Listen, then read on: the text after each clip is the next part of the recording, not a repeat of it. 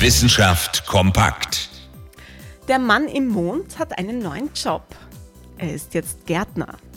Erstmal sind Pflanzen in Monderde gekeimt. Vorerst aber nicht am Mond selbst, sondern in einem Labor bei uns auf der Erde.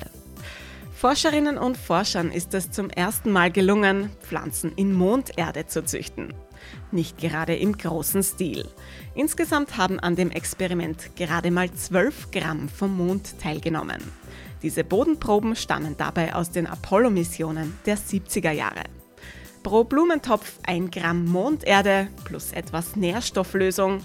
Das ergibt keimende Samen innerhalb von zwei Tagen. Der Vergleich mit normaler Erde zeigt, in den ersten sechs Tagen sehen alle Pflanzen gleich aus, egal ob Monderde oder Erde-Erde. Danach wachsen aber die Pflanzen doch in der Monderde langsamer und schlechter.